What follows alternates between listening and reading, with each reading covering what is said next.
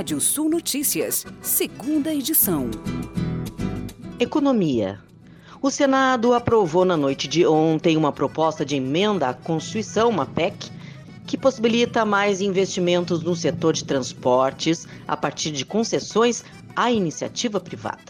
A PEC prevê que 70% de todos os recursos que forem arrecadados com contrapartidas por concessões, permissões ou autorizações onerosas decorrentes de infraestrutura de transporte da União somente poderão ser aplicados no próprio setor. Agora, o texto segue para a Câmara. Mercado. A Petrobras registrou uma produção média no quarto trimestre do ano passado, somando mais de 2 milhões e 700 mil barris de óleo, gás natural e líquido de gás natural, segundo o relatório de produção divulgado na tarde de ontem. Segundo a companhia, houve um aumento de 1% na comparação entre o quarto trimestre de 2021 e o mesmo de 2020, mas redução de 4% frente ao terceiro trimestre do ano passado. No acumulado do ano passado, a produção recuou 2%. Economia. O Banco do Brasil lança conta digital em dólar para correntistas. A conta permite aos clientes realizarem transferências sem tarifas de sua conta corrente, pessoa física, no Banco do Brasil, diretamente para a sua conta digital em dólar no BB Américas. Mercado. Com restrições, o Conselho Administrativo de Defesa Econômica, o CAD, aprova a compra da Oi Móvel por TIM, Claro e Vivo. A aprovação, no entanto, foi condicionada ao cumprimento de medidas que diminuam os riscos de concorrência e que estarão contidas em um acordo sobre controle de concentrações econômicas. Agro. A forte estiagem registrada no final do ano passado na região sul do país trouxe impactos no preço pago aos produtores de batata e cebola no Paraná, como mostra a pesquisa realizada pela Conab.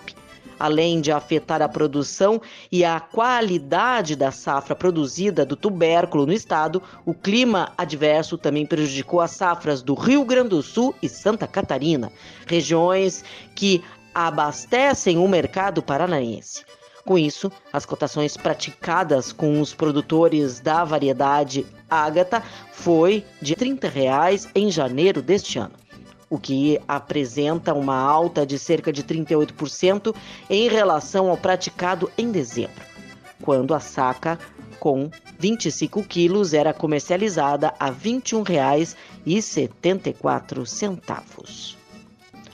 Agro Segundo dados do relatório estatístico mensal do Conselho dos Exportadores de Café do Brasil, Secafé, o país exportou um total de mais de 3 milhões de sacas de 60 quilos em janeiro deste ano, volume que implica queda de 11,4% em relação às sacas registradas no mesmo período do ano passado.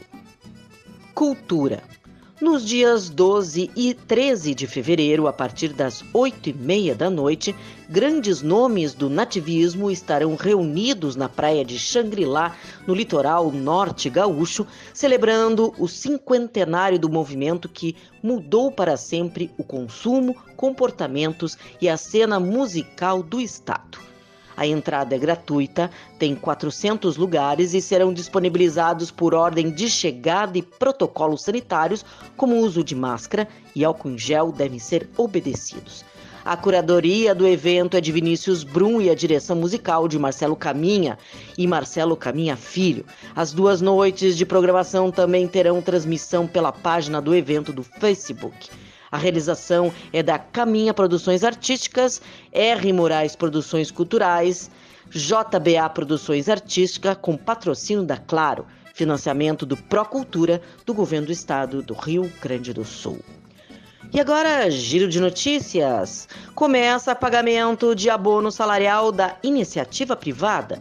BNDES vai apresentar propostas para dinamizar setor de mineração. 5G deve movimentar mais de 25 bilhões de dólares no Brasil até 2025. Para a FMI, pressão inflacionária deve diminuir na Europa, mas há riscos de alta. seca do Rio Grande do Sul é a maior dos últimos 70 anos. Serasa é investigada pelo Ministério Público Federal por bloqueio de celular de devedores. Sites do governo do Rio Grande do Sul ficam fora do ar após ataques cibernéticos. Google libera papéis de parede em homenagem ao mês da história negra. TikTok testa restrições de conteúdo por idade e aperta cerco contra vídeos que promovem transtornos alimentares. Você pode ler mais notícias no nosso portal Rádio Sul ou ouvir novamente esse boletim no seu app de podcast favorito.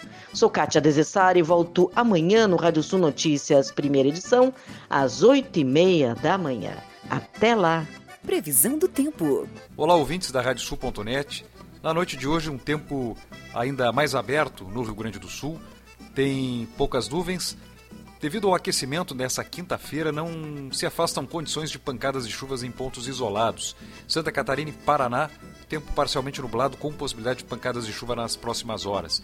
E tendência também para sexta-feira de um tempo é, com as mesmas condições nos dois estados, parcialmente nublado, períodos de abertura, mas possibilidades de chuvas localizadas tanto em Santa Catarina quanto Paraná. Sexta-feira de sol e calor em grande parte do Rio Grande do Sul, nebulosidade aumentando no final do período possibilidade de pancadas de chuva. Não são descartados, é, não, não, é descartada a chance de temporais localizados em todo o Rio Grande do Sul. Os ventos seguem de quadrante nordeste em todo o litoral com intensidade moderada. Projeção de chuva para o sábado, em especial em áreas do centro-sul e do leste, é, com volumes elevados. Prognósticos apontam possibilidade de temporais no decorrer do final de semana no estado, podendo ter volumes elevados e mal distribuídos. Temperaturas nessa sexta-feira entre 21 e 32 em Pelotas, entre 17 e 35 em Santana do Livramento e Juí, no noroeste do estado, entre 21 e 34, faz entre 18 e 29 em Caxias do Sul, Capão da Canoa, litoral norte, variando entre 21 e 30 graus, Porto Alegre entre 21 e 33, Florianópolis, capital catarinense, entre 21 e 29 e Pato Branco, sudoeste do Paraná, temperaturas que oscilam entre 18 e 28 graus. O nascer do sol em Bagé, na fronteira com o Uruguai, nessa sexta-feira, às 6 horas e 11 minutos, e o pôr do sol às 19 horas e 29 minutos. Mais informações do tempo na primeira edição da Rádio Sul Notícias, nessa sexta-feira, 8 e meia da manhã. Boa noite, até lá.